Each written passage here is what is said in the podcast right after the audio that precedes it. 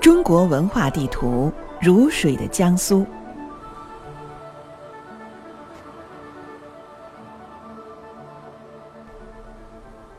星垂平野阔，月涌大江流。用这两句诗形容江苏之地理与文化，颇为适切。江苏之地理环境得天独厚，东临黄海，东南与沪浙接壤。西北与皖鲁毗邻，长江三角洲、滨河平原、江淮平原、黄淮平原南北铺排，呈示着江苏地域的广阔与丰腴。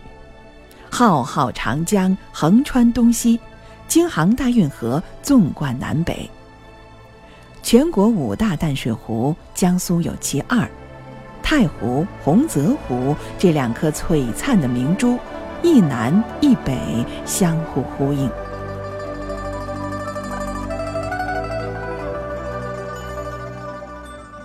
江苏之地域文化，海洋文化与大陆文化交汇，北方文化与南方文化交汇，兼收并蓄，和而不同，交相辉映，形成五大各具特色的文化区域，以苏州、无锡、常州为中心。清新柔美、鲜活灵动之吴文化，以南京、镇江为中心；庙堂文化与市井文化并存共融之金陵文化，以扬州、泰州为中心；清新优雅与豪迈超俊之维扬文化，以徐州、淮安、宿迁为中心，富有楚汉雄风、慷慨多气之徐淮文化。以南通、盐城、连云港为中心，具有海洋文化开放意识之苏东海洋文化。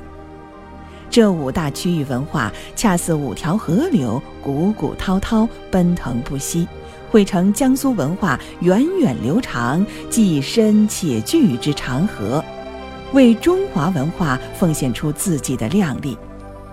如果用一个意象来表露江苏文化，我觉得水最能体现江苏文化的特性，至刚至柔之水，或雄壮，或俊极，或明丽，或澄清，或清幽，或灵动，或汹涌澎湃，或桀骜不驯，或波谲云诡，或一往无前，或知进知退。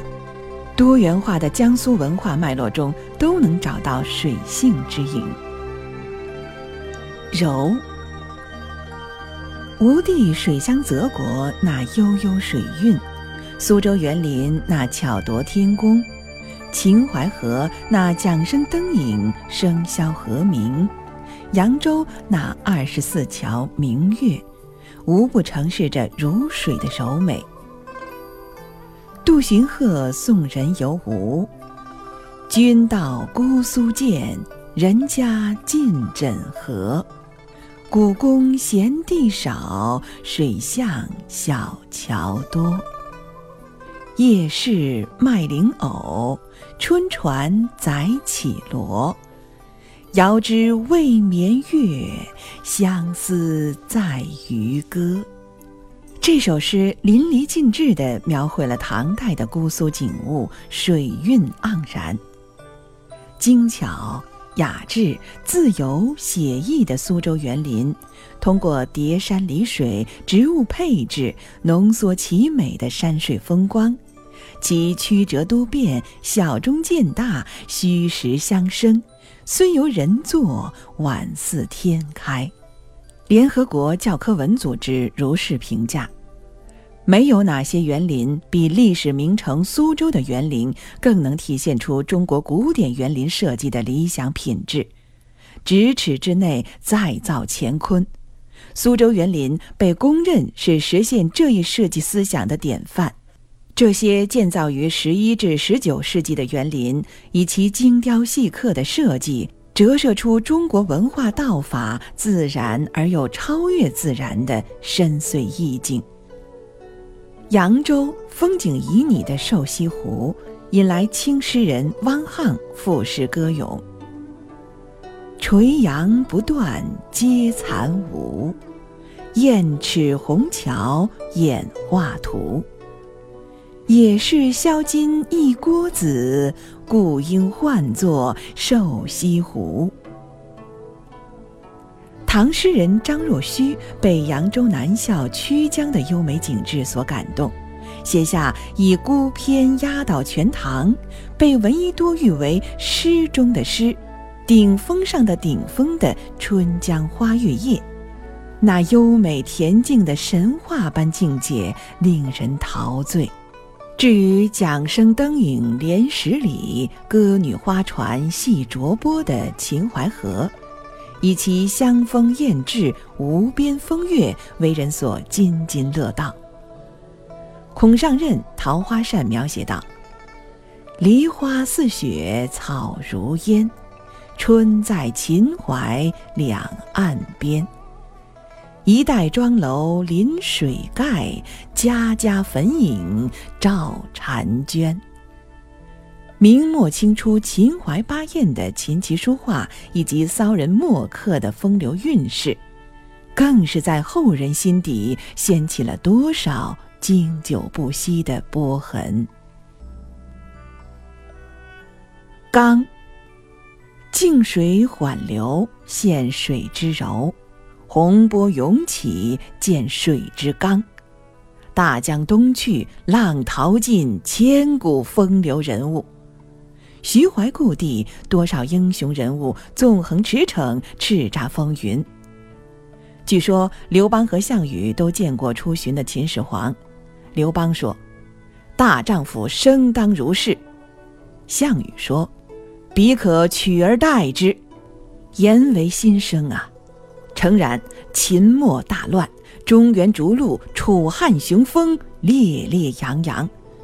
楚河汉界，血雨腥风，十面埋伏，四面楚歌。刘邦得意，唱大风，大风起兮云飞扬，威加海内兮归故乡，安得猛士兮守四方。项王穷途歌虞姬，力拔山兮。气盖世，时不利兮，骓不逝；骓不逝兮，可奈何？虞兮虞兮，奈若何？宁可力战死，不愿苟且生。英雄以英雄的方式谢幕，虽为悲剧，但来得悲壮。有位女诗人也禁不住大家赞叹。生当作人杰，死亦为鬼雄。至今思项羽，不肯过江东。挺直脊梁，勇于承担者，殆不乏人。出于吴地的北宋名臣范仲淹，发出“先天下之忧而忧，后天下之乐而乐”的名言，脍炙人口，千古流传。风声。雨声、读书声，声声入耳；家事、国事、天下事，事事关心。这是明末东林党首领顾宪成撰写的一副对联，镌刻在东林书院的大门口，道出了东林党人身在书院、心怀天下的情怀。也是几千年来士大夫、读书人、知识分子以天下为己任的心音。明末清初的顾炎武，那出“天下兴亡，匹夫有责”的时代强音，身体力行，四处奔走，反清复明，对清廷抛来的胡萝卜不屑一顾，拒不与清廷合作，铁骨铮铮。而惨烈的扬州十日背后，彰显着江苏世风民气的坚贞不屈。智，仁者乐山，智者乐水。地处长江淮河下游的江苏，湖泊众多，河流密布，一方水土养一方人。水的灵动多变，启迪智慧，引人勤思善思奇思，激发创新精神。智慧这一质素在江苏文化中有着突出的显现。水无常势，兵无常形。先秦兵法大家孙子因避齐国内乱，赴吴国隐居，著《孙子兵法》这一充满智慧的神奇兵书。后出山做吴国，南破越国，西伐强楚，北威齐晋，成就霸业。《孙子兵法》不仅仅是一部军事著作，它更代表着炎黄子孙的智慧、思想、文化，是几千年华夏文明的结晶，是中华文明的智慧根基源泉。而今。《孙子兵法》的很多思想已广泛应用现代经营管理与决策之中。秦末汉初风云人士张良的运筹帷幄之中，决胜千里之外，亦为善思能谋之体现。淮安人吴承恩以其奇思妙想，写出《西游记》这一别开生面的文学名著，将想象力发挥到了极致。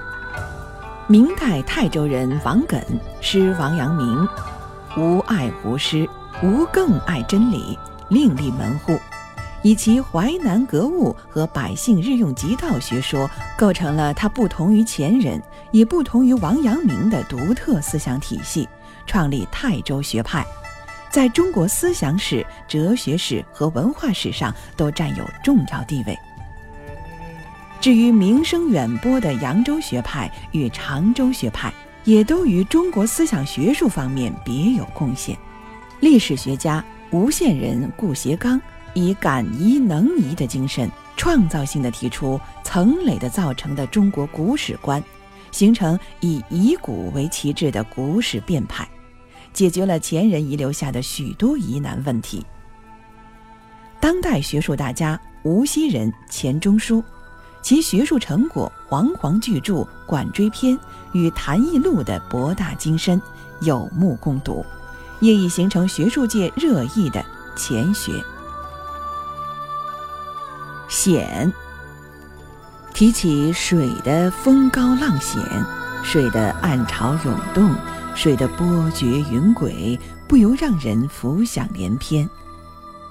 春秋吴越争锋的谍战风云。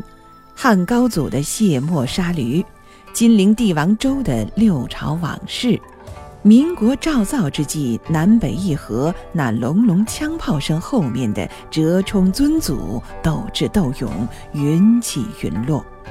西施这位诸暨祝罗村畔浣纱的绝代佳人，他不会想到，她柔弱的肩头肩起的是社稷的重量，她俨然成了美人计的代名词。信也，不信也，任由后人评说。吴国灭了，真是他的功效吗？千年后，终于有位大唐诗人为他鸣冤：“家国兴亡自有时，无人何苦怨西施？西施若解倾吴国，越国亡来又是谁？飞鸟尽。”良弓藏，狡兔死，走狗烹。大汉之立，淮阴侯韩信功莫大焉。然而功高为主计，卧榻之侧岂容他人酣睡？帝王随便找个借口，便会让你死无葬身之地。一代名将，最终以谋反之罪被诛杀，悲哉！传说当年诸葛亮来到金陵，中山龙盘，始头虎踞，此乃帝王之宅也。然而虽有郁郁王气，多的却是剧情相似的黯然谢幕。东晋、宋、齐、梁、陈，你方唱罢我登场，城头变换大王旗。到头来，是非成败转头空，都赋予了衰草荒烟。难怪刘禹锡要感慨：“朱雀桥边野草花，乌衣巷口夕阳斜。旧时王谢堂前燕，飞入寻常百姓家。”火。海纳百川，有容乃大。江苏文化多元与其开放与宽容的姿态密不可分。齐鲁文化、楚越文化、中原文化、海外文化纷至沓来，均兼收并蓄，其包容性成就其丰富与活力。比如历史上西晋之末的永嘉之乱，唐代安史之乱。和两宋之交靖康之乱等社会动荡，使北方文化大规模进入江苏。江苏文化不但没有排斥，反而迅速吸纳新的文化因素，在文化大交流中形成新的文化。比如，在建筑方面，徽派建筑风格广泛影响了江苏明清时期的建筑风格。清末民初，西风东渐。江苏也走在全国的前列，众多民族资本工业纷纷兴起，在诸多领域独占鳌头。一些民族资本家赢得“面粉大王”“棉纱大王”“火柴大王”“缫丝大王”之美誉。江苏文化在积极吸收外来文化的同时，也注重自身文化对外的辐射与交流。早在三国时期。吴王孙权就曾派遣中郎将康宣和宣化使从事朱英出使湖南、临邑等东南亚国家，足迹激遍南洋。唐时的扬州是国际性大都市，商船从扬州出发，最远可达西亚地区。明成祖朱棣在太仓刘家港设航海基地，派遣郑和率领庞大的船队七下西洋。为中国古代航海史和对外交流史书写了辉煌的篇章。改革开放以来，江苏经济迅速崛起，苏南更是中国经济建设发展最快的地区之一。勤劳、智慧、富于创新的苏南人，在经济建设的大潮中另辟蹊径，乡镇企业异军突起。创造了被社会学家费孝通称誉的苏南模式。然而，伴随经济的蓬勃发展，我们也应该看到，江苏在文化繁荣方面还有诸多欠缺。其实，这种现象不独是江苏所有，在别的地区亦普遍存在。如何让经济与文化比翼双飞，是个值得人们思考的问题。老子曰：“上善若水，如水的江苏，在大江东去的历史长河中，不仅要有经济的腾飞，也要散发出文化之光。唯其如此，上善若水才趋得圆满。”